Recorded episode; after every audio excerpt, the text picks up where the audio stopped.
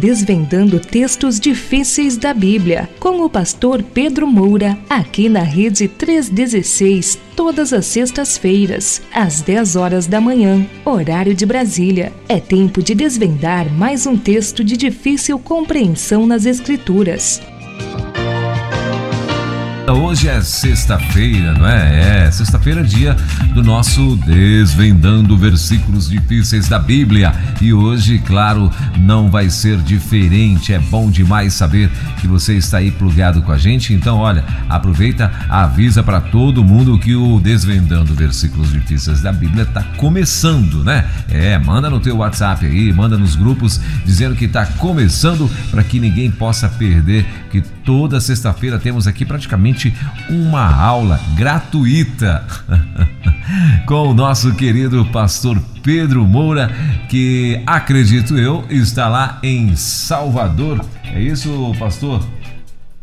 Bom dia, paz, tudo bem? Seja bem-vindo.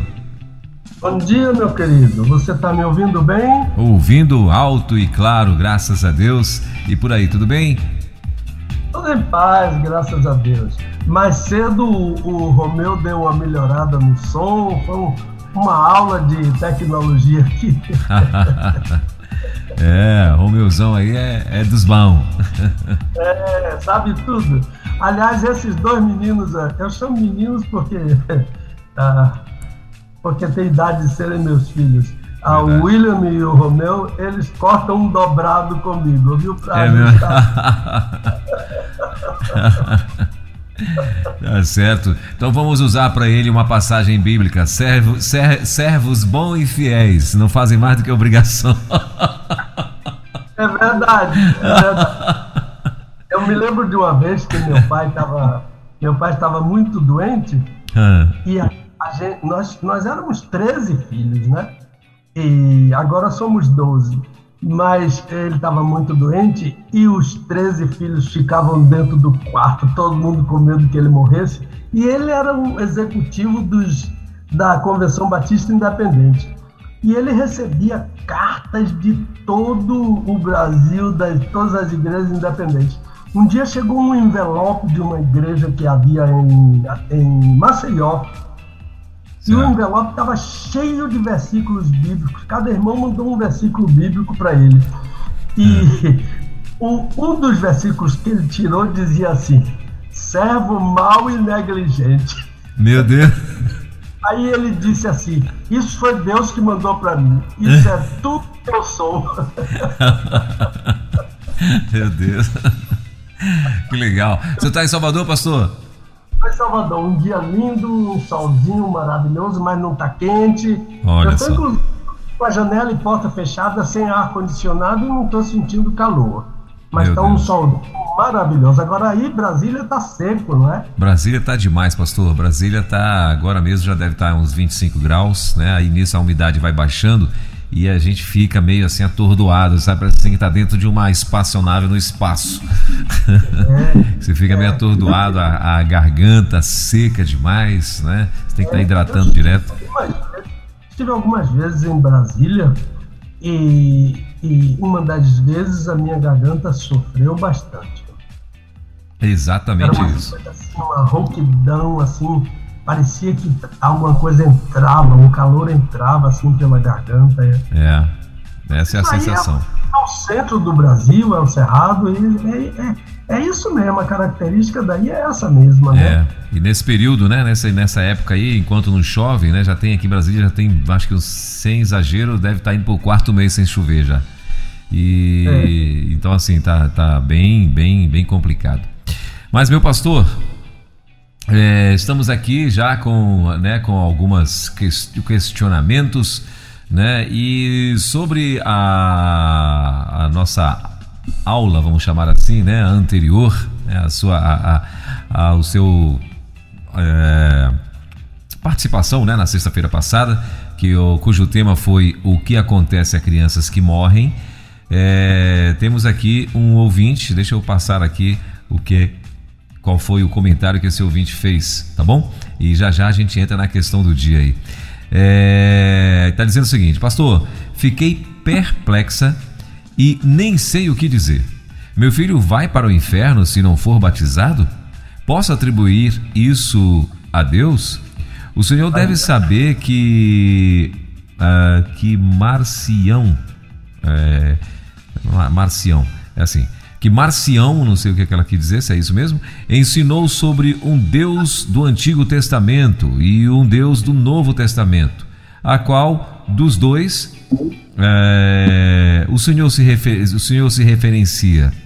Tenho três filhos em idade de batismo que não são batizados. Se um deles morrer, que Deus, que Deus não permita, irá para o inferno? Ai, é interessante o que ela falou. ah, falamos a semana passada em é, é, alteramos um pouquinho a pergunta, não é, que tratava de crianças que morrem, nós alteramos para inocentes que morrem, não é? Porque não tratamos de toda criança é salva, né? Ainda ontem eu soube ah, de uma igreja que, que, que discutiu sobre o programa, né? E uma irmã disse: Não, foi isso mesmo que o pastor Pedro disse, que nem todas as crianças vão para o céu aí e, mas parece que aquela pessoa daquela igreja entendeu muito bem, pelo que eu soube, entendeu muito bem aquilo que foi explicado, principalmente a irmã que levantou a questão na igreja e ela dizia assim: Mas o pastor Pedro falou isso. Achei interessante isso.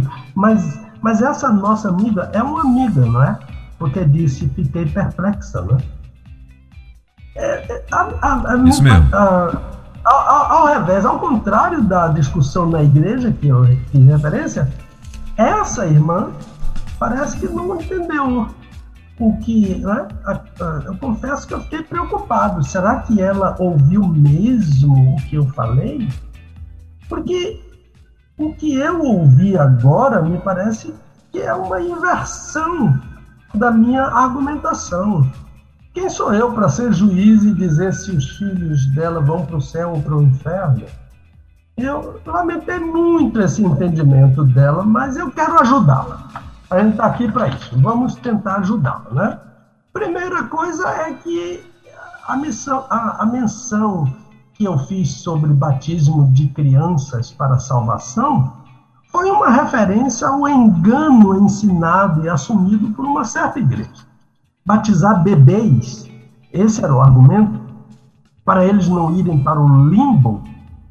Isso é um ensino falso, à luz de todo o ensino da Bíblia. Bebês têm salvação garantida por Deus. Não porque eles sejam, nós enfatizamos bem isso, não porque eles sejam imunes ao pecado. Porque eh, desde o ventre são pecadores. É, Davi diz, Salmo 51, em pecado me concedeu minha mãe. Não porque sejam imunes ao pecado, mas porque Deus estende misericórdia sobre os inocentes.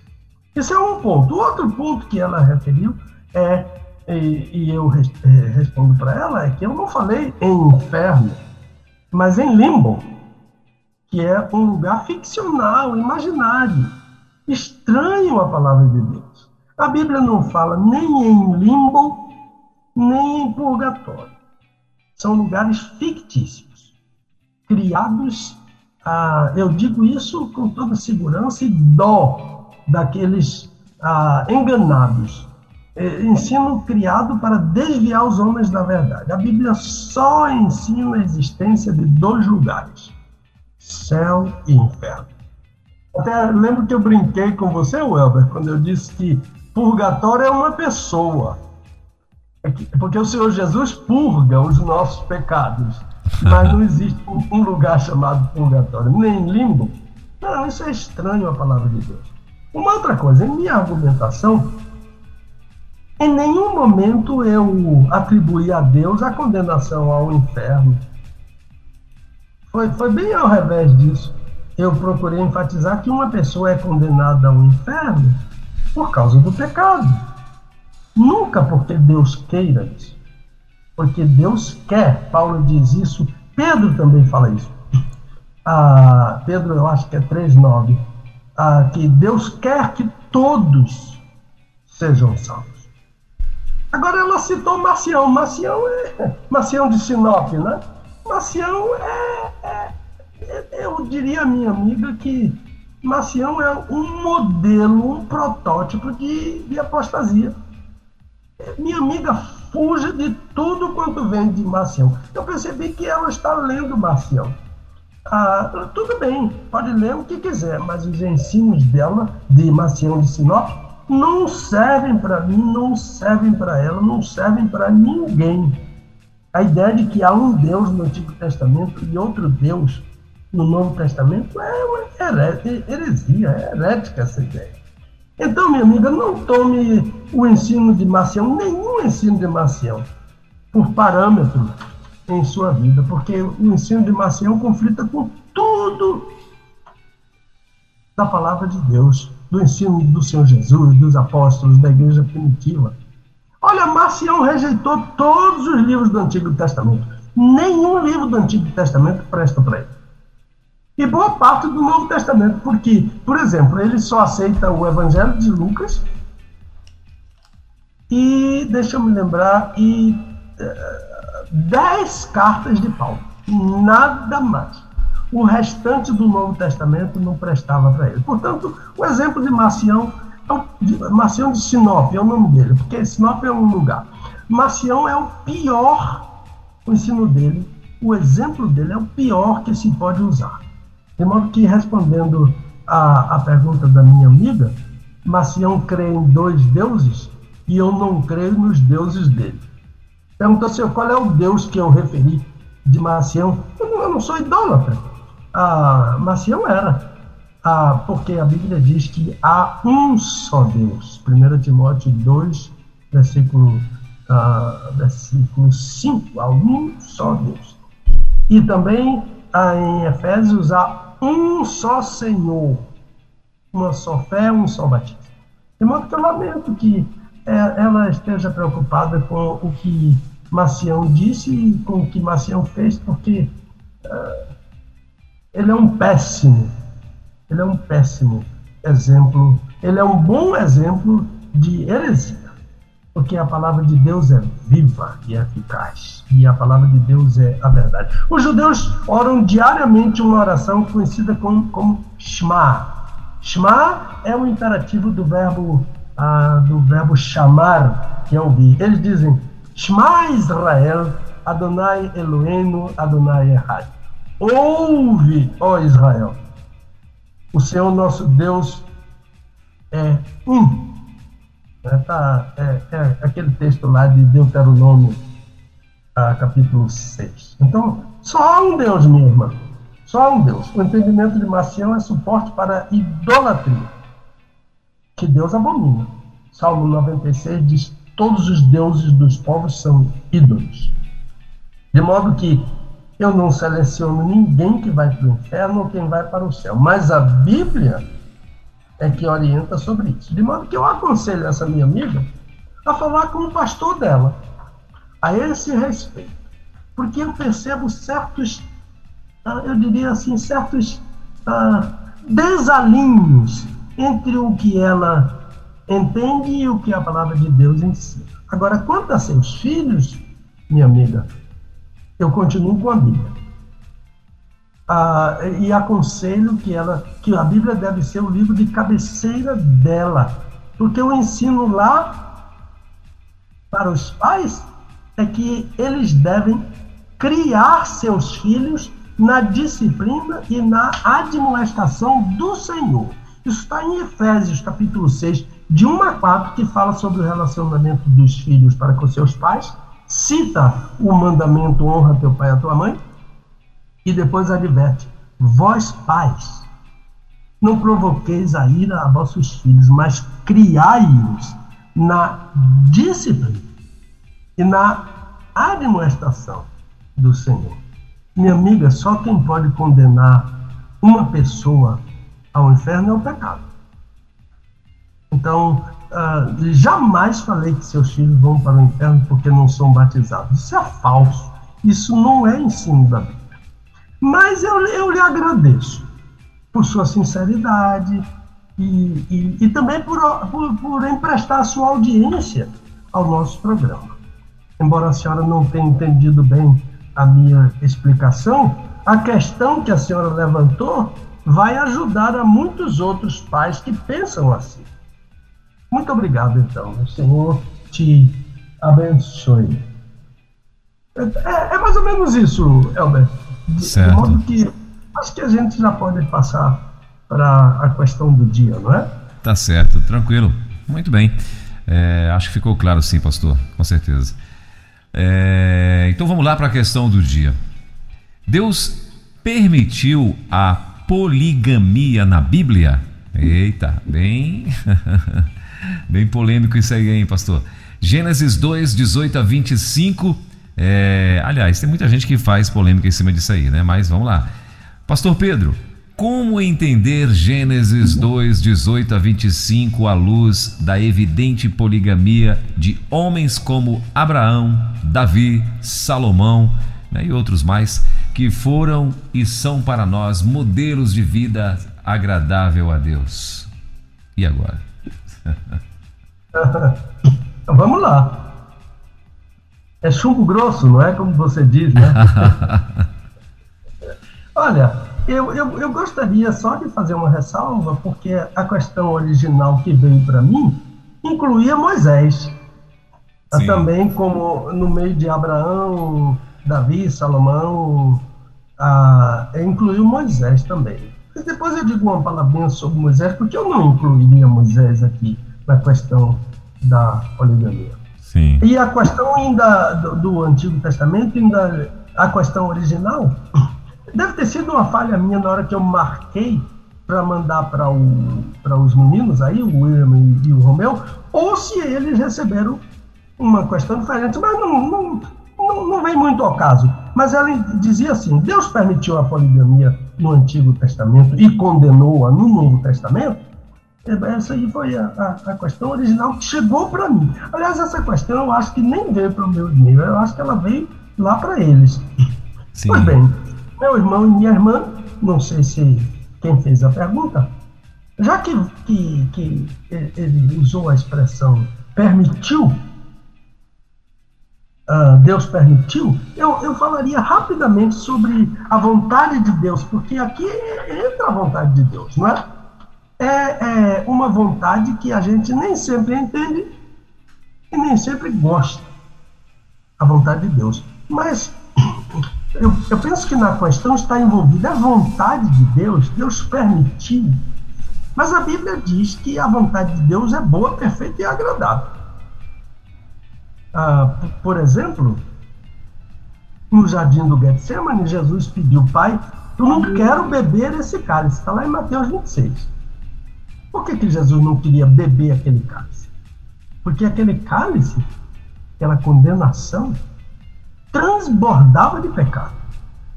E não eram pecados do Senhor Jesus, ele nunca cometeu pecado. Segundo aos Coríntios 5, 22, ele é o único. Eram meus pecados. E, mas imediatamente Jesus ajuntou. Todavia, não seja como eu quero, mas como tu queres. Olha, eu acho que a vontade de Deus é uma das coisas mais difíceis é, faz parte da oração do Pai Nosso, não é? seja feita a tua vontade, ah, bem associada ao reino. Nunca a vontade de Deus está dissociada do reino. Diz: venha o teu reino, seja feita a tua vontade. Né? E são, são, são tanto desejar o reino quanto ah, admitir a vontade de Deus são coisas difíceis. A gente, a maioria das vezes, quer o reino da gente. Mas, mas é outro caso, quando vier uma pergunta sobre isso, a gente, a gente vai desmiuçar mais. Ah, mas isso, isso que aconteceu com Jesus lá no Getsemane é boa, perfeita e agradável? É uma coisa boa, perfeita e agradável? Eu não tenho dúvida sobre, eu não tenho dúvida sobre nada que esse texto diz. Mas eu fico assim, boa e perfeita, eu sei que ela é. Agora, agradável? a vontade de Deus é agradável? E quando não é a sua vontade? E quando não é a minha vontade? E quando uh, destrói tudo que eu planejei, o castelo vem todo abaixo, porque Deus pensa diferentemente de mim. Eu, dentro de mim, digo: olha, isso não me agrada, mas eu sei que Deus está sempre certo. E eu estou sempre errado. Seja Deus verdadeiro e todo homem seja mentiroso. E eu estou no meio desses mentirosos aí, em relação ao Deus verdadeiro. Agora, a vontade de Deus só tem todas essas características, boa, perfeita e agradável, quando eu priorizo essa vontade. E era exatamente isso que Jesus fazia. Ele priorizava a vontade de Deus. E eu nem sempre faço isso. Eu fico muito feliz se você disser, ah, mas eu priorizo. Eu quero conhecer, me ajude, por favor, a priorizar a vontade de Deus. Então, ah, por exemplo, Deus tem uma vontade que ele decreta. Isso, isso, isso. Ah, mas que coisa linda que o pastor Pedro está dizendo. Isso todo mundo que trata da vontade de Deus e que entende de exegese, de coisas, fala sobre isso. Deus tem uma vontade, eu só uso termos diferentes. Deus tem uma vontade que ele decreta. Por exemplo, todos os inimigos de Deus um dia vão ser postos onde? Debaixo dos pés de Jesus. Está decretado. 1 Coríntios 15 é 23, 24, 25, por aí. Aquele texto clássico sobre a ressurreição. Esse versículo mostra que o Senhor Jesus ainda não está reinando, mas ele, mas ainda não está reinando totalmente, mas ele já está reinando. Porque tem um verbinho grego aí que é chave. Quando você olha para esse verbinho, você diz ah, abracadabra. É, é, é, é, é a, a, solução, é a resposta. É o verbo del, mas ele está num presente, que o presente ativo é dei, dei. Ah, eu, eu, eu tenho um amigo aqui em Salvador, ah, ah, fomos colegas de, em algumas classes lá no seminário de Louisville, é o pastor é, é Marcos, ele é, é, um professor de grego, ah, fantástico, por sinal, e, e quando eu cito o grego aqui, eu tenho que olhar bem o original para ver se eu estou pronunciando corretamente, porque eu sei que o pastor Epímaco está me ouvindo. Mas voltando, o deo, é o, é o verbo, ah, tem que ser traduzido por convém, desfaz qualquer dúvida que o Senhor Jesus ainda não está reinando totalmente, mas ele já está reinando. É? E por causa disso, às vezes alguém vem e diz: Jesus está voltando. Já ouviu isso? Ah, as redes sociais estão cheias disso, mas a Bíblia não diz isso, não. A Bíblia nunca diz que Jesus está voltando. A Bíblia diz que ele vem. Está voltando, começou a viagem, né? Ah, minha família está voltando dos Estados Unidos. Vai entrar no avião, está voltando, é uma coisa. A Bíblia não diz isso da volta de Jesus, não. Ela é chamada de parousia. A volta do Jesus é um ato, é como ladrão. Já, já, alguém já ouviu dizer, olha, cuidado, o ladrão está vindo. Parece que lá pelas duas da manhã ele vai chegar. Ninguém nunca ouviu isso. Quando ele entra, a gente não viu, ele já está dentro da casa. Ele já assaltou, já roubou, ele já matou, já furtou, já estuprou, já fez tudo. Então, ah, convém que ele reine. E eu um dia, meu amigo, eu tremo quando digo isso. Eu vou me prostrar completamente, beijar aqueles pés do meu Senhor em completa adoração. E eu sei que eu vou olhar para aquelas marcas dos cravos com toda a gratidão da minha alma. Mas isso não vai acontecer com os inimigos de Deus, não. Eles vão estar debaixo daqueles pés, vendo aquelas marcas da vitória do Senhor Jesus, sem poder fazer nada. Eu tenho um amigo, Elber, que é torcedor fanático do Bahia. Qual é seu time, Elber? Eu. É, o melhor, né, do, do Brasil, que é o Flamengo. Ah, é? Você, você também sofre dessa enfermidade, né? É. eu, tenho, eu, tenho, um filho que nasceu no Rio de Janeiro que é flamenguista, é um salmo. Ah, eu gosto do Flamengo por causa do meu filho. Quando Sim. não joga contra o Bahia, eu, eu, eu, eu torço para ele pela alegria do meu filho. Sim. Ah, mas ele diz assim: quando o Bahia perde, eu não quero ver os gols do adversário. Uhum. Só quando o Bahia ganha. Agora, o que, é que ele está dizendo aqui? Eu não quero assistir a vitória do adversário. Mas, mas os, os inimigos de Deus não terão escolha.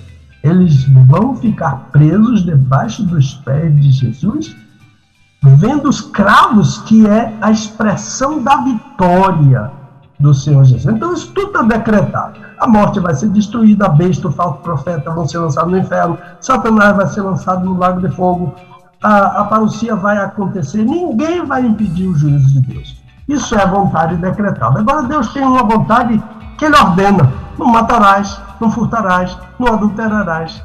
São ordens de Deus. A vontade que Deus uh, decreta é diferente da vontade que Ele ordena, porque eu não posso fazer nada com a vontade que Ele decreta, mas eu posso desobedecer à vontade que Ele ordena.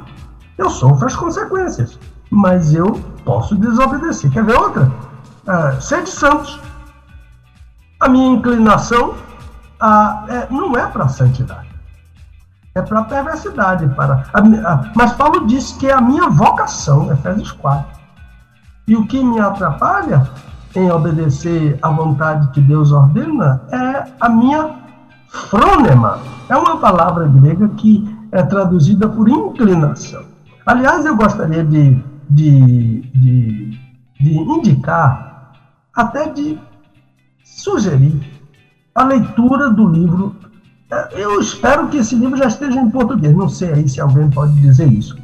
É um livro de um autor chamado Worsby, W-W Worsby, W-O-R-S-B. O livro é Behold, Sede Santos. Ele diz assim: com frequência nós temos uma tendência para a reclassificar o pecado, de torná-lo aceitável antes que detestável. A gente faz muito isso nessa vontade que Deus ordena. Outra vontade é a vontade que Deus deseja. Por exemplo, Deus quer que todos sejam salvos. É explícito esse desejo de Deus. Nem todo mundo vai ser salvo. E por que Deus não decretou nem ordenou isso? Porque Deus me criou livre. Eu posso dizer sim a Deus e posso dizer não a Deus. Então, veja bem Deuteronômio, ah, acho que é capítulo 30. Deus, deixa eu cancelar aqui essa chamada aqui. Só um momentinho. Pronto. Ah, Deuteronômio 30, Deus diz: Eu pus diante de ti a vida e a morte. Escolhe a vida. Escolhe a vida. Para que vivas. Né? Quer ver outra coisa? Deus quer o meu coração. Filho meu, dá-me o teu coração. E eu dou sempre o meu coração a Deus. Um hino lindo antigo do cantor cristão, acho que é o 226. Queres o teu vil pecado vencer? Dá teu coração a Jesus. Pois bem, então essa é a vontade de Deus, mas eu volto à, à, à questão. Deus permitiu a poligamia na Bíblia? Foi vontade de Deus? Que tipo de vontade de Deus é essa? da poligamia na Bíblia. Ah, e o Antigo Testamento enumera diversos crentes. Ah? Não está falando só de ímpio, polígamo. O Antigo Testamento enumera diversos crentes que tiveram mais de uma esposa. Agora, foi bom que a, a pessoa que consultou indicou Gênesis 2, 18 a 25, porque todo ensino sobre casamento em todos, em ambos os testamentos, Antigo e Novo, todo ensino toma por base esse maravilhoso texto de Gênesis 2, 18 a 25. Eu peço que você abra sua Bíblia, de preferência sua Bíblia de papel, pegue um lápis para anotar, riscar na sua Bíblia ah, o ensino de Gênesis 2, 18 a 25. Agora, eu, eu vou fazer uma ressalva aqui ah, eu diria que Abraão poderia até ser excluído dessas listas. Não que ele não seja polígamo, mas pelo menos não em relação a Davi e, e a Samuel. E Moisés, eu tiraria totalmente. Moisés. Moisés não é polígamo. Ah, mas Moisés tomou a mulher cuxita. Está lá em Números 12 Acho que é o primeiro versículo logo que Arão e Miriam falaram contra Moisés que eles foram e eles sofreram as consequências da parte de Deus, porque eles falaram isso, fizeram essa acusação, chamaram Moisés de polígamo. Mas a mulher cuxita é a própria Zípora. A única mulher que Moisés teve, Zípora, esse nome lindo, né? Eu nunca vi ah, fora de Israel uma pessoa, um crente, colocar o nome de seu filho de Zípora. Na verdade é Tsipora, T-S-I, Tsipora, T-S-I-P-O-R-A-H. É o nome de um pássaro muito famoso ah, dessas regiões lá de Midian, onde Sípora vivia. Uma mulher linda, uma mulher maravilhosa que ajudou muito a Moisés em sua missão. Então, sem querer defender o erro de Abraão, mas o que aconteceu com Abraão foi muito diferente da experiência de Davi e Salomão, por exemplo. Abraão era casado com uma mulher estéril. E eu sei que isso não é desculpa, e nós citamos há pouco o Worsley, que a gente vai renomeando os pecados, né? desculpando os pecados, mas ela era uma mulher estéril e já contava idade muito avançada. 80 anos quando Ismael nasceu. E 100, Abraão tinha 80 anos quando Ismael nasceu. E 100 anos quando Isaac nasceu.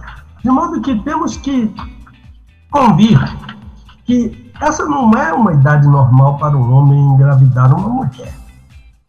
E nem uma boa idade para uma mulher engravidar.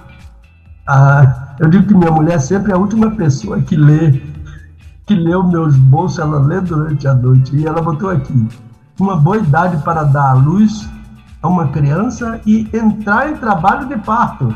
A gente sabe que é difícil, né? Passou dos antes dos 40 anos é difícil. Ela já tinha 90 quando, quando isso. Mas foi nessa idade que Abraão transpôs o limite tênue que existe entre monogamia e poligamia. É um limite muito tênue, porque um homem que tem uma mulher é monógamo. monógamo. E um homem que tem duas é polígamo. Ele pode ter mil. Ele pode ter somente duas e ele pode ter mil. É poligamia. Então, Abraão, difere de Davi e Salomão, que multiplicavam suas mulheres, mas Abraão também descreu no poder de Deus. Deus disse um ano antes: nesse tempo, Sara dará a luz. E, e, e ele preferiu ouvir aquela voz da ânsia de Sara. E ele concordou em receber Agar como sua concubina. E claro que se trata de poligamia, porque mais de uma mulher. A diferença que eu estabeleci é só, ah, não foi como o prazer de ter muitas mulheres, ah, mas ter duas já é poligamia e nosso amigo Abraão, que é chamado de amigo de Deus, e Sara descreram do poder de Deus nessa hora.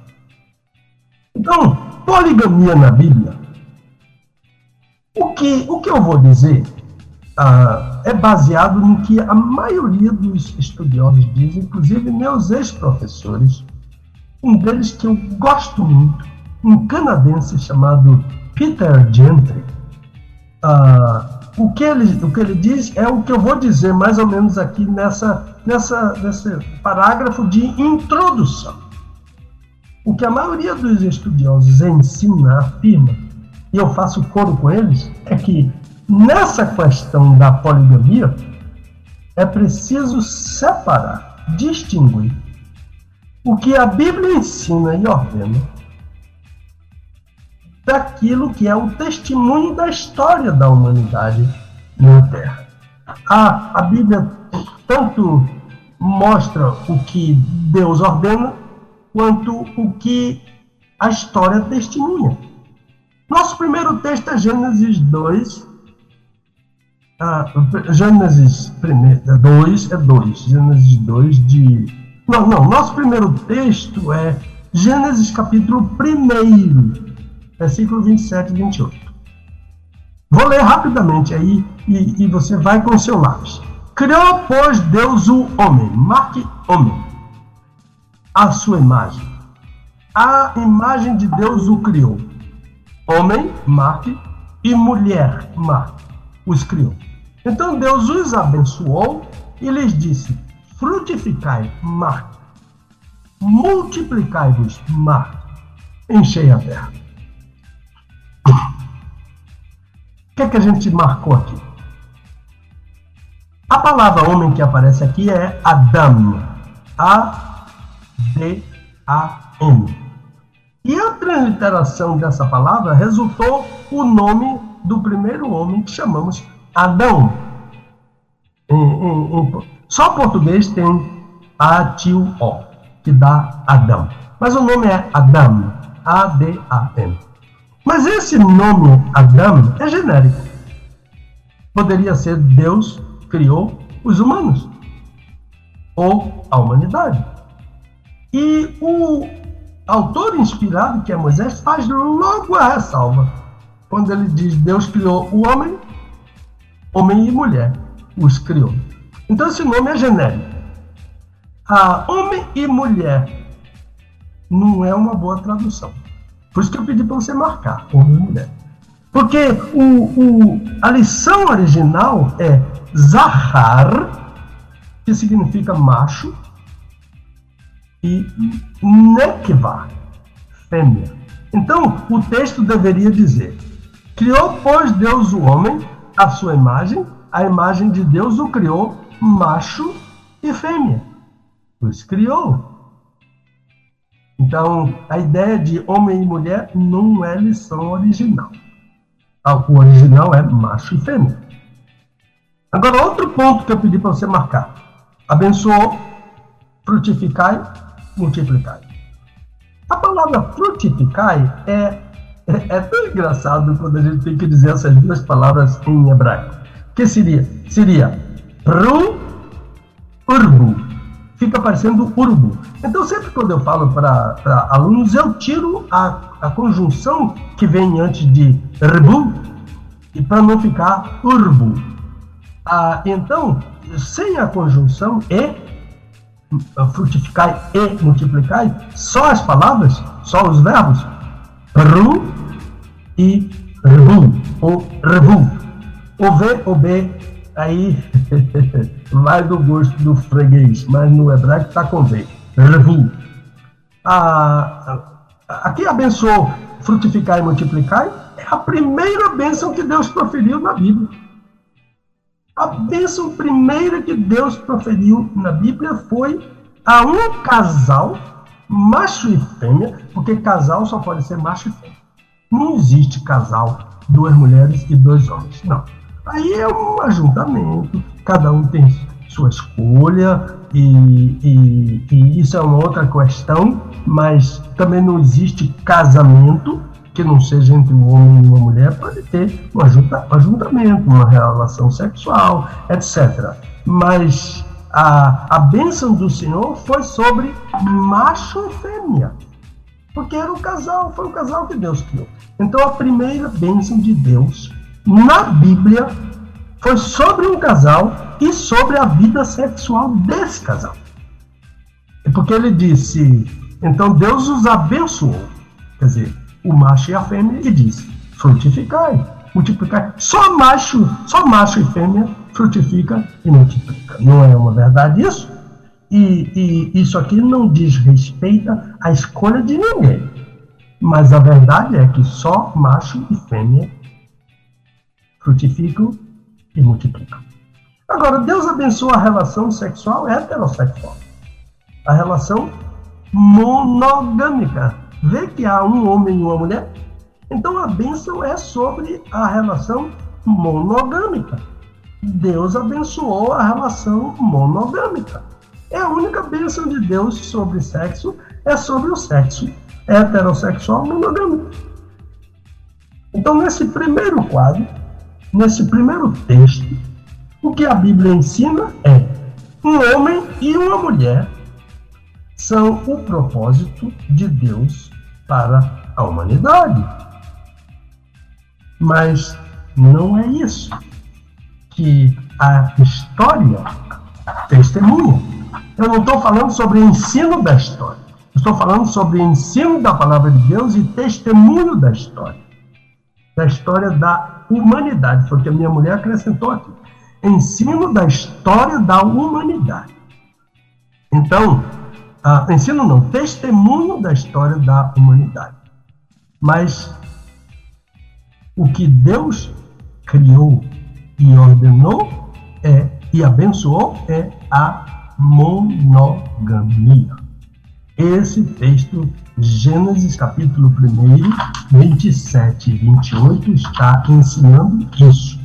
Eu estou fazendo uma exegese, pegando a lição original, olhando o hebraico, olhando o aramaico, às vezes o ugarítico, para poder dizer é isso que está aqui.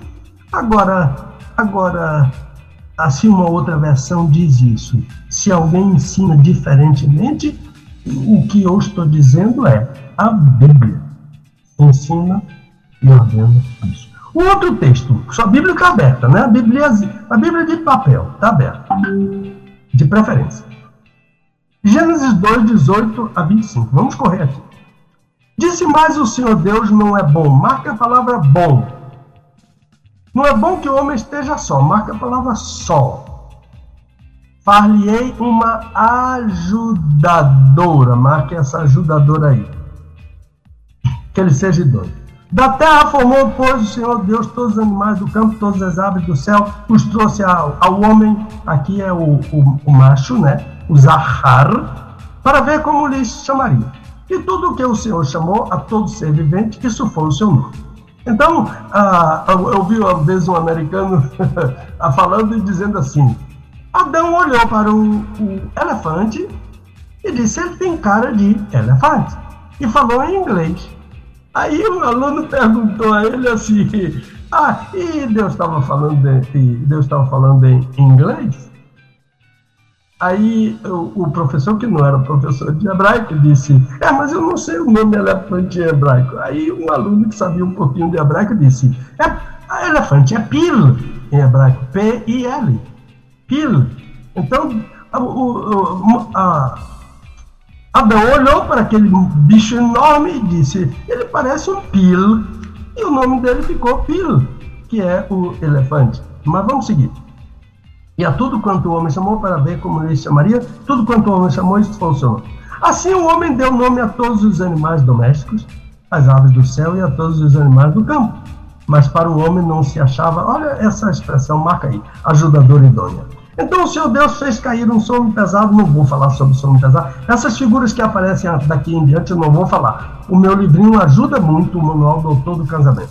Então o Senhor, e há outros livros também sobre isso. Então o Senhor Deus fez cair um sono pesado, é uma boa palavra para marcar, sobre o homem, este adormeceu, tomou-lhe então uma das costelas, é uma boa palavra, embora eu não vá explicar sobre isso hoje, mas tudo isso tem explicação, costela, fechou a carne em seu lugar e da costela, marca a costela, que o Senhor Deus lhe formara, tomara, formou uma mulher. E a trouxe ao homem. Esse trouxe também aí é muito importante. Embora eu não vou tratar disso hoje. Então disse o homem, marque aí, a palavra esta. Esta é agora osso dos meus ossos e carne da minha carne. Ela se será chamada, ela será chamada varoa, mulher, chá né? Ele é Ish, ela é Ishá. Ish é homem em relação a uma mulher, um homem casado. Ishá é uma mulher casada. Ah, ela, ela será chamada Ishá, mulher, por quanto do Ish, do homem, foi tomado.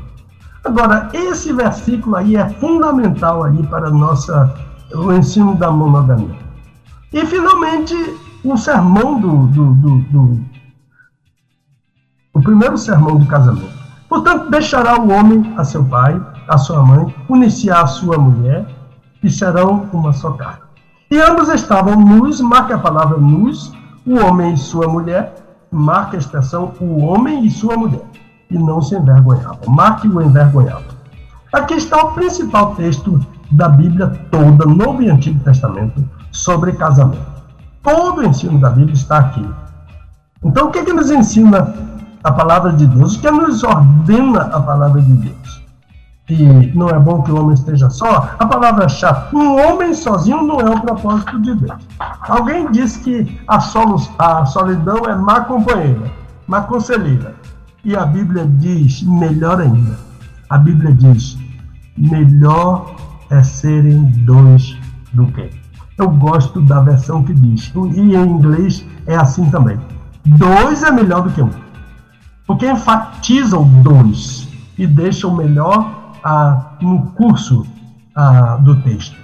Dois, olha que são dois, né? Dois, não são três, não são quatro. Dois é melhor do que um. Eclesiastes é, é capítulo 4, é, é fantástico o texto de Eclesiastes capítulo 4, que ele diz por que que dois, por que que melhor é serem dois do que um. Então, a primeira parte do versículo 18, disse mais o Senhor Deus, esse verbo aqui é riquíssimo, é o verbo amar. Em hebraico, amar é dizer, porque ele acumula o sentido de dizer e de pensar. Claro que quando fala no pensar, é, é um antropopatismo. Antropopatismo é uma figura de linguagem, não é? Antropomorfismo e antropopatismo. São interessantes isso em hermenêutica. Porque antropopatismo é quando eu atribuo um sentimento humano a Deus para que o humano entenda. Deus se arrependeu. Isso é sentimento dos homens, para que o humano entenda o que se passou no coração de Deus. E antropomorfismo é quando eu atribuo ah, corpo, ah, o braço de Deus, os olhos de Deus, né?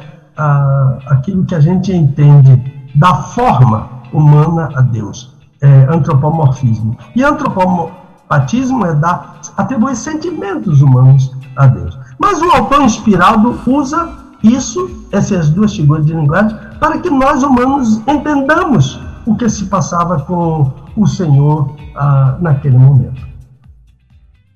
Ah, o livro do Gênesis, nesses capítulos iniciais, ele, ele mostra um Deus artista que diz e pensa que contempla o que ele faz. Ele é o único Deus sábio diz Romanos capítulo 16. Ah, temos o registro da expressão recorrente. E viu Deus que era bom. A palavra bom é tov. T-O-V, com acento no O. Tov. Comumente traduzida por bom, mas é mais do que bom. É, tov é perfeito. Tov é quando uma coisa não pode ser retocada. Se retocar, estraga. Se mexer, diz o baiano, né? Se mexer, estraga tudo. Mas na criação do homem e da mulher, Deus voltou a usar essa palavra. Mas ele acrescentou um advérbio. Ele disse muito bom. Tov miod. Tov miod. Só na criação do homem. Tudo que ele criou, ele disse tov, bom. Mas quando ele criou o homem e a mulher, ele disse tov miod. Muito bom. Portanto, um homem e uma mulher, para o nosso Deus, é Tov Miod. Muito bom. Perfeito. Não pode ter retoque. Um feito tão bom que não pode ah, ser retocado. É isso que a história testemunha. Notadamente a história moderna. Sei se você vai responder sim. Eu respondo não. Olha, recentemente o pastor Jorge Linhares, um pastor batista, lá em Belo Horizonte, foi intimado pelo Ministério Público para prestar esclarecimento, porque afirmou em uma live, eu acho que foi em uma live, que menina é menino, menina é menina. Ora, isso é um descalabro? Não é um descalabro? Só que a Bíblia, só que Deus diz a mesma coisa. Para Deus, menina é menino menina é menina. E, ele, e Deus vai além, porque Deus dá sua primeira bênção na Bíblia a relação sexual entre um menino e uma menina. Evidentemente que na idade certa, dentro do casamento. Eu volto a dizer, eu respeito a opinião contrária, totalmente. Mas mas, mas eu estou falando o que a Bíblia ensina. Eu fui chamado para ensinar a Bíblia. Então, o testemunho da história da humanidade é da deturpação daquilo que Deus criou, notadamente em relação ao casamento. Isso vem de Prisca Eras. Se você abrir a Bíblia em Gênesis capítulo 19, você vai encontrar o, o, o, a violação, a deturpação desse ensino original de Deus, um menino e uma menina. E, e, e abençoando a relação sexual desse menino com essa menina. Mas vamos adiante. Ah, não é bom que o homem esteja só, far-lhe-ei uma ajudadora que ele seja idônea. É tão linda a, a lição original desse versículo. Não é bom para ele, o homem, ficar sozinho. É assim que está lá. levador. É isso que Deus disse. Não é bom para ele ficar sozinho. Levador. Não vou dizer as letras aqui porque vai tomar tempo. Falei uma ajudadora que ele seja idôneo. Deus não só contempla, mas age. Ele faz uma mulher. Ele podia dizer, falei umas ajudadoras. Ontem uma irmã que ligou para mim e falou assim, ah, mas Deus, eu, eu sei. Eu, eu acho que é o costume da época. Mas, mas... E, e Deus não fez opção de Evinha para Adão? É, não fez mesmo. Ah, o, o original é falei uma. É errado. Deus é errado. Eu, eu citei Deuteronômio 6. Deus é errado, Deus é um. E Deus fez a Hat, porque o nome, o número em hebraico aqui tem que ser o feminino. Tem Errad, masculino, Deus é Errad, mas tem o, o número um feminino, Ahat. Então Deus fez uma, Ahat, uma ajudadora. E, e a, a, a, lição original é: Eu farei para ele. É esse, lo eu farei para ele uma ajudadora. Essa palavra ajudadora a gente teria que poderia ser um, um, um quadro todo desse, porque a, a tradução não ajuda muito, o original também não ajuda muito, mas a gente vai até que ele de alguma maneira ajude, porque é, essa mulher aqui é uma ajuda que corresponda a ele, é mais ou menos por aí. Não há como analisar esmiuçadamente esse texto. E eu tenho que correr. E é isso que eu digo. O meu livrinho, o Manual do Autor do Casamento, ajuda melhor, porque o que eu não posso fazer é uma palestra de poucos minutos. Ah, em resumo, o que a Bíblia ensina? O que Deus criou, o ideal de Deus é um homem ter uma mulher e uma mulher ter um homem. Esse é o testemunho da história da humanidade? Não é da monogamia criada e ordenada por Deus? A humanidade começou a dizer não. Desde o Gênesis, tem um homem chamado Lameque, eu vou falar daqui a pouco rapidamente sobre ele, polígamo. Então, este é agora osso dos meus ossos e carne da minha carne, ela será chamada varão quando do varão foi tomada. Aqui é a reação do homem. Isso aqui é chave. E é muito lindo. Eu chamo a, a este versículo de idílio. Ele ficou embevecido quando viu aquela criatura na frente dele. Cada marido diz isso da sua mulher, que ela é linda, que ela é mais linda, que ela é mais bela, etc. Eu digo isso há 53 anos, contando namoro, noivado e casamento. E a, a, a, esposa nem sempre acredita nisso, né? Fica, é, você é bobo, você é isso, você é aquilo, aquilo outro, mas ela gosta. Ah, mas eu tenho para mim, aqui, que no céu eu quero contestar, constatar isso, que a mulher mais perfeita que Deus criou foi Eva. Eu digo isso, meus irmãos, porque nenhuma mulher viveu um tempo sem a presença do pecado. Mas Eva viveu. Portanto, até o pecado, ela viveu sem o pecado. Portanto, a perfeição da mulher é Eva antes do pecado. Fecha o parênteses. Voltando ao texto. Explicar aquele versículo, esta é ouço meus ossos, explicar pelo rádio não é tão bom como presencialmente diante de uma lousa, por exemplo, onde eu escrevo o hebraico e vou mostrando a sutileza da lição original. Mas o que Adão falou, literalmente e nessa ordem, foi o seguinte: se quiser, anote, porque eu falarei pausadamente.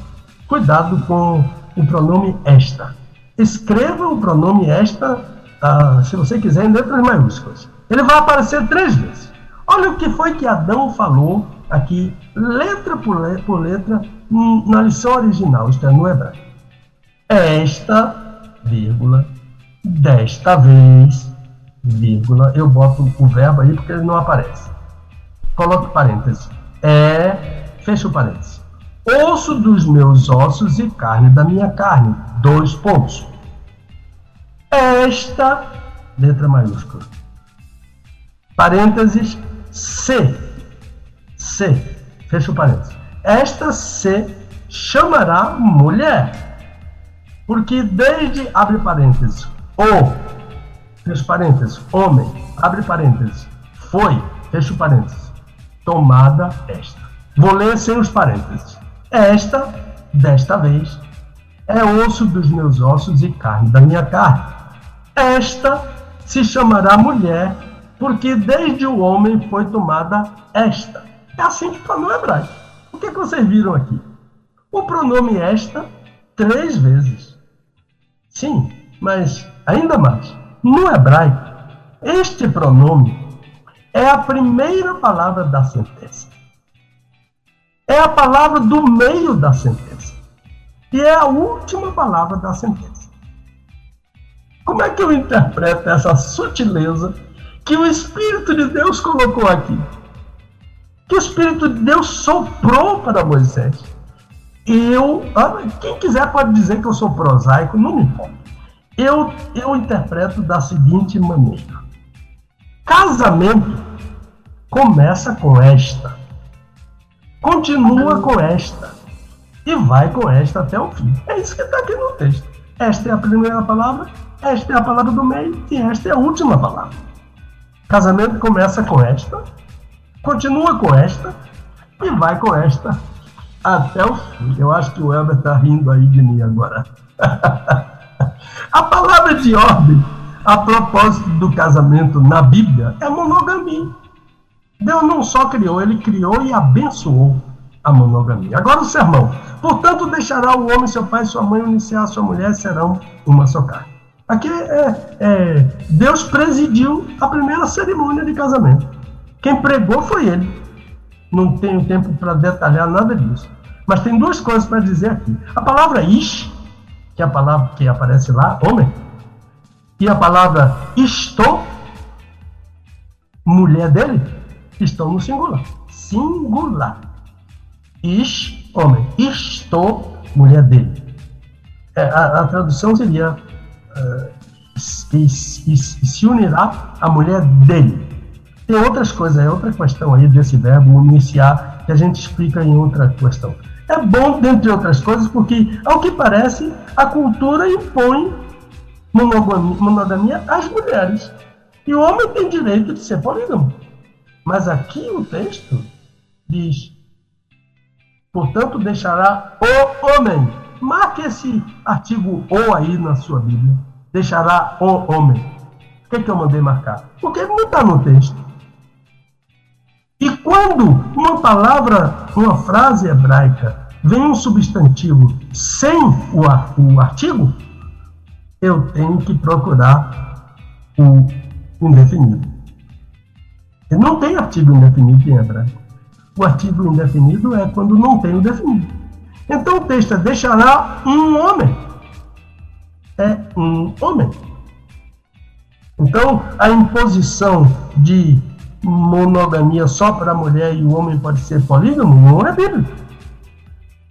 Deus disse: um homem deixará seu pai e sua mãe e se unirá à mulher dele. Não é qualquer mulher.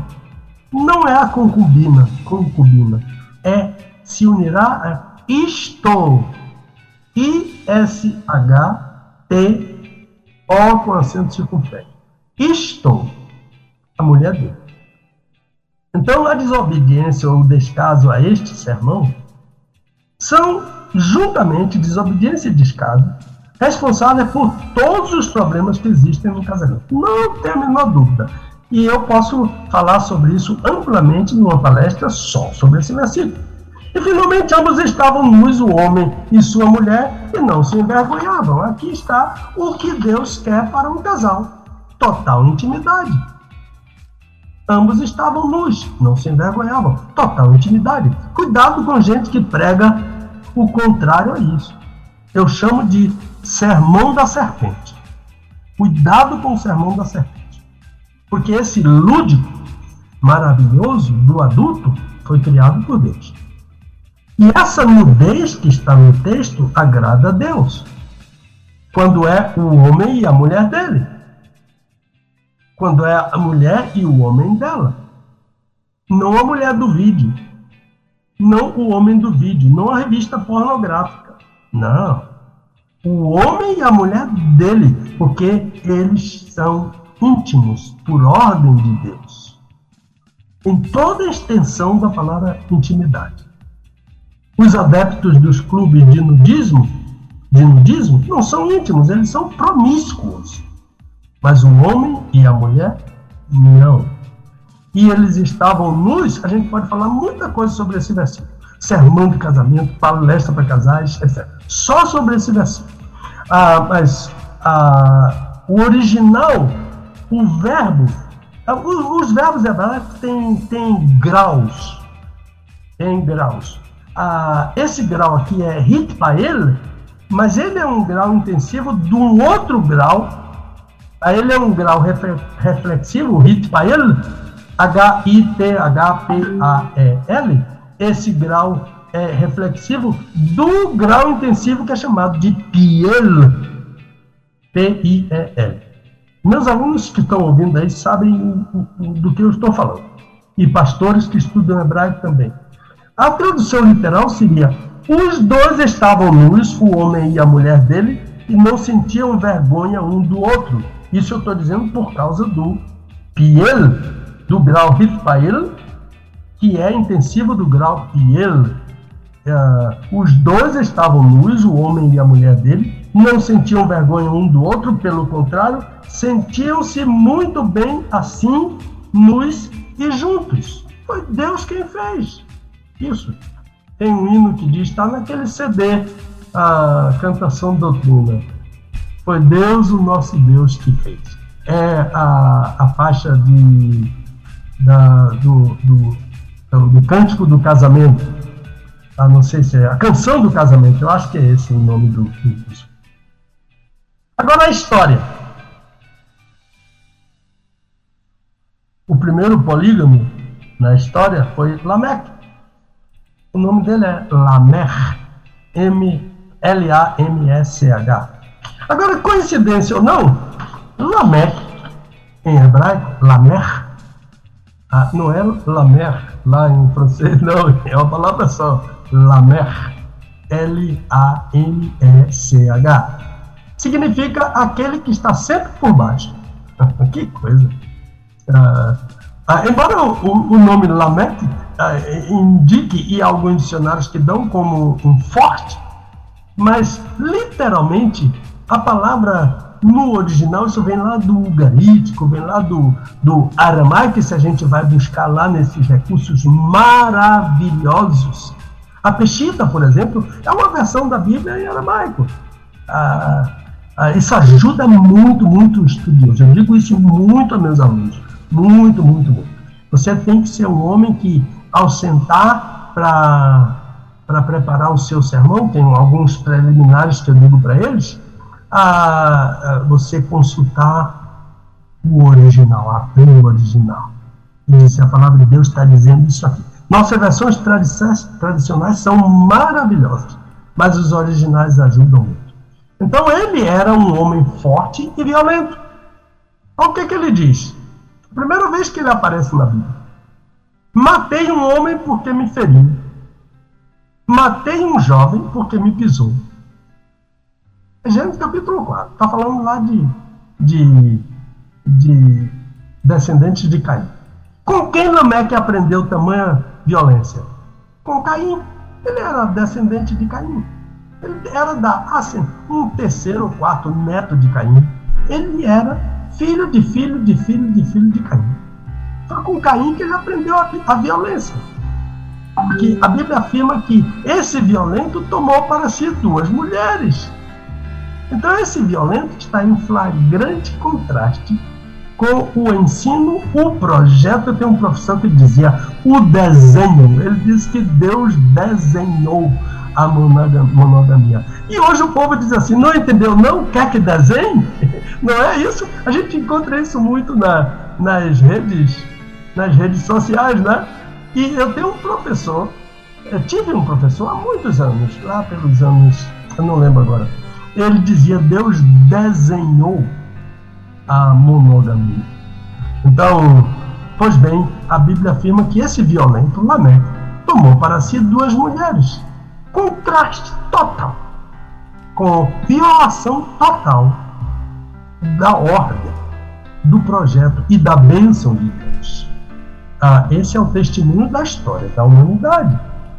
Que um homem chamado Lameque, mas esse não é o ensino da A violência Deus condenou a violência de Lameque já em Caim, seu avô, o bisavô, o tetravô. Porque Deus disse a Caim: o pecado jaz à porta, mas sobre ele tu deves dominar. Eu já falei sobre isso. Gênesis 4, 7. Mas Caim não gostou. E não gostou disso. E matou Abel com violência. Agora, segundo em relação a, a Lameque, Deus criou uma mulher para o homem, mas Lameque disse: Isso está errado. E tomou para si duas mulheres. Então a Bíblia não permite, não ensina, não cria monogamia. Ela parte sempre de alguém que diz: Isso está errado. Monogamia está errado. E eu vou tomar duas mulheres porque não aceito esse desenho de Deus não entendo, não quero, não adoto, violo deliberadamente. Lameque é o modelo do homem ímpio que viola o projeto original de Deus. Então, ah, antes de analisar aqui, a gente já tem 11 e 14, antes de analisar a poligamia entre os patriarcas e outros personagens importantes da Bíblia, ah, tem um personagem que entra aqui na história, que é a mulher estéril. Ela é chamada de Acaraloialada. Acaraloialada. Era uma mulher que em algumas Bíblias, Acaraloialada, a, a palavra acará é estéreo e loialada é estéreo, é ênfase. A, acaraloialada é a estéreo que não dá a luz é, é, essa Acará era chamada, era chamada de desolada. Essa mulher precisava. O que, que essa mulher precisava? Para que o marido dela continuasse ah, monógamo. Ela precisava insistentemente do amor do marido. E não é o que a Bíblia diz que o marido deve ter, é uma ordem para o marido amar a esposa. Agora, a história da humanidade impunha ao homem e a cultura ao homem ter muitos filhos, principalmente meninos. Isso, ter muitos meninos, 12, por exemplo, fez de Jacó um homem famoso, poderoso, respeitado, que teve 12 filhos homens. E teve uma menina, chamada Dina, uma única filha, que teve um caso seríssimo né, com aquela pobre daquela menina. E por causa do opróbrio, muitas mulheres adotavam abriam mão da poligamia, da monogamia, violavam a ordem de Deus e adotavam o costume do que se chamava ah, naqueles né, que os estudiosos chamam de filhos dos joelhos. Isso é, a esposa dava uma serva ao marido e o filho que nascia daquela serva era chamado o filho que nascia daquela serva era filho não da serva, mas da esposa. E na hora do parto, a esposa se postava diante da parturiente e recebia aquele bebê nos seus joelhos. Isso que esse menino era chamado filho do joelho. Claro que isso criou muitos problemas. Tudo que está fora do plano de Deus, do projeto de Deus, da ordem de Deus, do ensino de Deus, cria problema, traz consequências, mais cedo ou mais tarde. A Agar, por exemplo, desprezou Sara.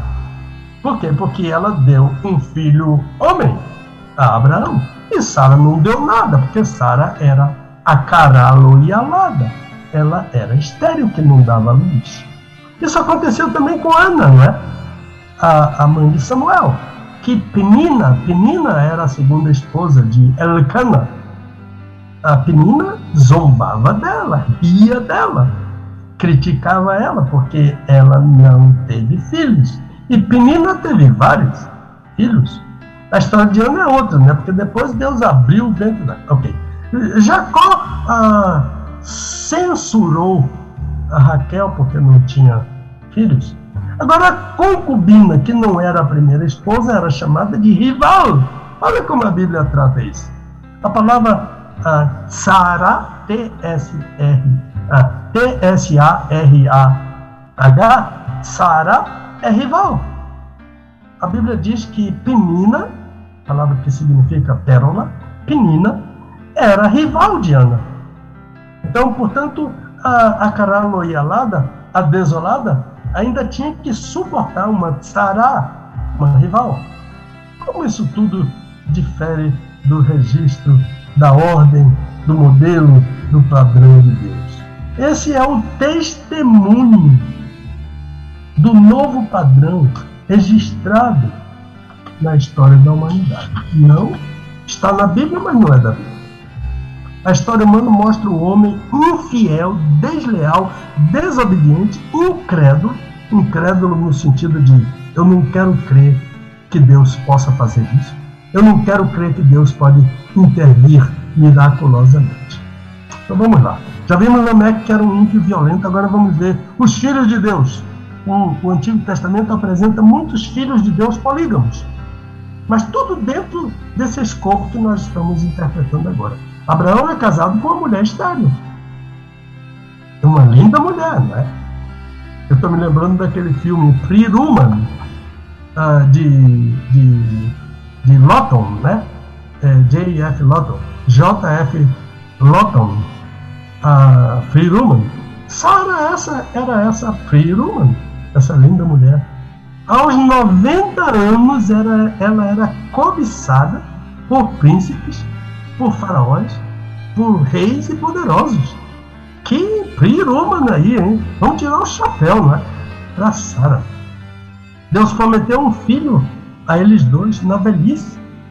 Mas tanto Abraão quanto Sara duvidaram e descreram da promessa de Deus, do poder de Deus. Ah, mas Sara, estéreo, já com 90 anos, vai dar a luz? Ela riu, não é? lá dentro da tenda e o anjo disse: Por que você riu? Ela mentiu. Ela, ela disse: Eu não ri. Ele disse: Olha, não diga isso porque você riu. É por isso que o nome de Isaac é Itzhak, né?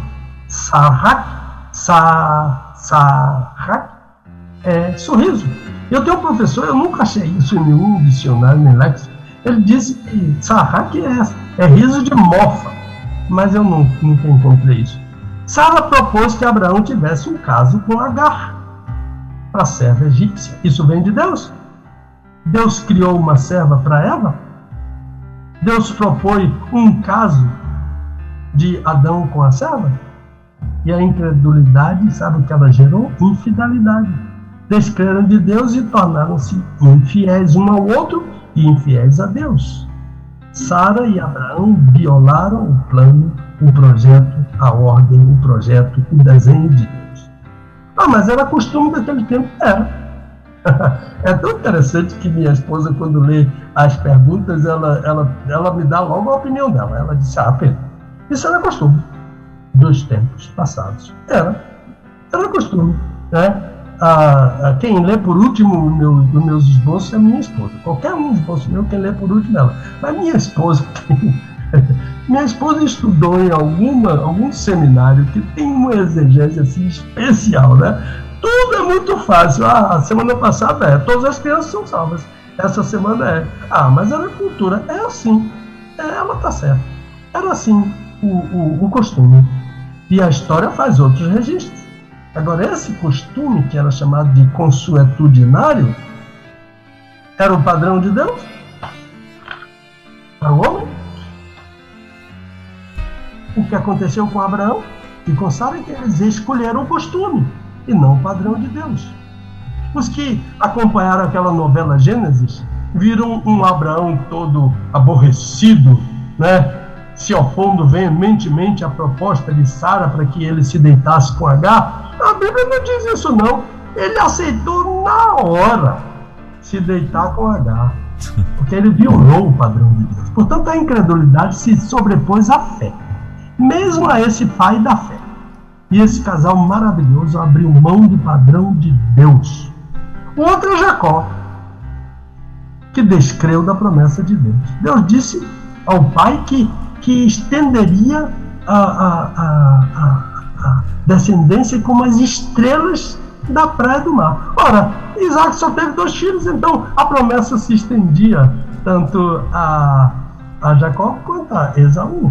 E olha o que o que Isaú descreveu, tendo ele um pai fiel. Isaac não foi como Abraão. Isaac soube da esterilidade de sua mãe Sara. E casou-se com Rebeca, uma mulher estéril. Mas ele, mas ele acompanhou o que aconteceu com Abraão e Sara com o nascimento do filho de Agar. Ele viu as consequências trágicas né, aquele desenlace, teve que expulsar o menino e tantas outras coisas, né? Mas Isaac nunca admitiu uma serva em sua cama. Foi o que ele fez diante da realidade de estar casado com a mulher estéril? A Bíblia diz, Gênesis 25, a Bíblia diz que Isaac orava por Rebeca, porque ela era estéril. O hebraico diz orava insistentemente é, é, é, em grau intensivo ah, no verbo hebraico. Jacó foi, ah, mas ah, daqui a pouco o que aconteceu com Jacó? Eu fecho parênteses sobre Isaac, que é o modelo que Deus criou, é Isaac. Modelo de monogamia é Isaac. Não é Abraão nem Jacó. Agora, Jacó foi enganado por Labão, é uma bela desculpa. Ah, a paixão dele desenfreada por Raquel tornou um polígamo contra desculpa. Aqui é estranho para mim, eu não sei como um homem tão apaixonado por uma mulher dorme com outra na noite de núpcias, sem perceber que aquela mulher não era a sua paixão, a mulher da sua vida, a voz dela, o cheiro dela, que ele deve ter acompanhado. Ele, ele, ele conhecia o cheiro da mulher dele, a voz da mulher dele, o corpo da mulher dele. Ele, ela estava no escuro, mas uma era diferente da outra. Ah, isso é muito difícil. Mas ele mostrou mais adiante que, que não foi isso. Essa dúvida que ele teve durante aquela noite. Olha, a Bíblia não fala isso. Diz que quando era de manhã ele viu que era Lia. Mas ah, tem, a Bíblia não vai mais adiante. Mas ele mostrou mais adiante a sua inclinação para a poligamia. Por quê? Porque ali pôs na cama dele uma serva chamada Zilpa. O nome dela é Zilpa. E a, e a Raquel também pôs a Bila na cama do esposo dela. E ele aceitou. Agora, no caso de Raquel, é aquele desespero, mesmo desespero de Sara, né? A, a esterilidade, mas Lia não. Lia era uma mulher cheia de filhos. Mais ou menos seis filhos ela já tinha nessa ocasião. Impor ao marido uma concubina só para disputar com a irmã, que é disputar com a irmã, para a irmã dela era estéreo. Ainda não tinha dado a luz. Era a cará loialada que não dá a luz. Claro que Lia transgrediu o modelo, a ordem, violou a ordem de Deus e adotou o costume. E claro que Jacó tem culpa nessa história, claro. Enfim, o caso de Jacó é o mesmo de Abraão. Um homem escolhido por Deus que abriu mão do padrão de Deus que está explícito em sua palavra. Agora, Davi e Salomão são dois polígamos modelares, né? dois modelos de polígamo. Mas Davi é um homem segundo o coração de Deus. Salomão, sabe que o nome de, de Salomão dado por Deus foi Gedidias? A, é Iedidia? Iedidia, A, H, amado por Deus. Dois polígamos modelares. A desculpa era que os reis demonstravam poder a seus inimigos tendo muitas mulheres. Era o costume. Agora, tem o costume e tem o modelo de Deus. Qual é? O que é que eles dois adotaram? O costume. Porque um homem só podia casar com mais de uma mulher se tivesse comprovadamente condição de mantê-las e aos filhos dela. Ah, mas a Bíblia está ensinando isso. Não está ensinando nada disso. Deus está ajudando para que a coisa não se estenda e delimitando isso na sua palavra. No Deuteronômio 17, 17, a palavra de Deus diz: O rei não terá para si muitas mulheres, para que seu coração não se desvie. Olha, que coisa! Então, Davi e Salomão se desviaram do padrão do Senhor e optaram pelo padrão que a, a história testemunha. Sabe por que muitos juízes tinham diversas mulheres? Porque os juízes queriam um dia se tornarem reis. E, e, quais são as consequências da poligamia? Quais são as consequências do marido deixar sua mulher se casar com outra? Marido ser marido de uma outra mulher tendo a sua esposa viva? É uma desgraça que vai acontecer mais adiante na família. A família de Davi é modelo do que a poligamia pode causar. Adultério, cobiça, o, o, o mandamento é não cobiçarás, incesto. Amon, filho de Davi, estuprou Tamar, filho de Davi, filha de Davi. E Absalão, filho de Davi, matou Amnon, filho de Davi. Esses males cobriram a família de um dos homens mais especiais da Bíblia, segundo o coração de Deus. E ninguém vai escapar quando foge ao modelo de Deus Pedro Moura. Aliás, uma das, é uma das marcas né, dos batistas. É, eles também são conhecidos por estudos das Escrituras. Em muitas cidades são conhecidos até mesmo como os Bíblias. Não é isso, Pastor Pedro? E hoje, claro, nessa data tão especial, estamos aqui estudando com o Pastor Pedro Moura, né? E onde o, o, o tema de hoje, Deus permitiu a poligamia? É uma pergunta né, que foi feita por um dos nossos ouvintes, um dos nossos espectadores aí uh, que tem acompanhado a Rede 316. E o pastor Pedro Moura estava lá no raciocínio de Davi, né? Falando exatamente sobre Davi. Davi era um exemplo clássico de polígamo e ele estava explicando o porquê, né, de tudo isso. Pastor, o senhor, é, é, o senhor tá, é, continua então aí com o teu raciocínio que o senhor estava ali no meio e mas eu, eu, tinha que fazer essa intervenção aí com o pessoal lá em Santa Bárbara de Oeste, do Oeste. Aliás, hoje um dia tão especial, né, pastor? Sim, é um dia especial, sim, para todo o, o, Brasil Batista. Sim. E eu tô, eu tô finalizando mesmo, entendeu? Ah, com Davi e Salomão, eu estou finalizando mesmo. E dizendo Mas... que eles sofreram as dores, as consequências de tudo quanto eles assumiram. Então, ah, fechando todo o ensino, é, o que a maioria dos estudiosos afirma, e eu faço coro com eles, é que na questão da poligamia é preciso separar o que Deus criou, ensinou e ordenou daquilo que a história da humanidade então, é, é isso mesmo, e o autor da carta aos Hebreus diz: Honrado seja entre todos o casamento e o leite sem mácula. Isto é, a relação sexual dentro do casamento. Pois aos devassos e adúlteros Deus os julgará. É isso aí, meu irmão. Está com você a palavra. Uai, pastor, já? Legal.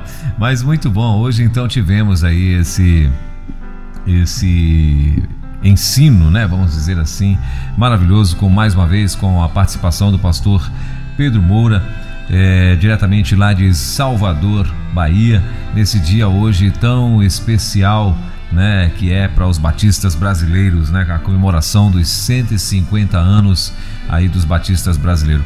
Pastor, é, mais uma vez a gente quer muito agradecer aí pela sua disponibilidade de tempo, né, de estar aqui com a gente, respondendo as perguntas, né, e felizes aí por fazer parte junto com o senhor, né, dessa desse momento aqui tão bacana aqui na rede 316. O senhor tem mais alguma coisa que o senhor gostaria de acrescentar sobre o assunto? Não, é, é aquele fechamento mesmo que eu já fiz. Uma coisa é a ordem de Deus, outra coisa é o testemunho da história. Que Deus abençoe os meus queridos ouvintes que estão aqui. Meu telefone aqui não está parando, chamando, chamando, chamando e, e, e, a esposa lá está atendendo e, e, respondendo os chamados, ouviu? Sim. Deus abençoe você, Elber. Deus abençoe a nossa equipe, o William, o, o, o Romeu a, e a rádio a, a Rede 316. Maravilha. Pastor, muito obrigado mais uma vez. Bom fim de semana para o senhor e até a próxima sexta, então.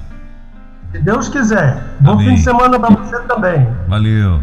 Obrigadão. É isso. Então, conversa... Conversamos com o pastor Pedro Moura, que está lá diretamente de Salvador, Bahia, né, em mais um Desvendando Versículos Difíceis da Bíblia. Hoje ele falando sobre poligamia. É, Deus permitiu? Então, já deu aí esta super aula que acontece toda sexta-feira aqui na Rede 316, no Desvendando Versículos Difíceis da Bíblia.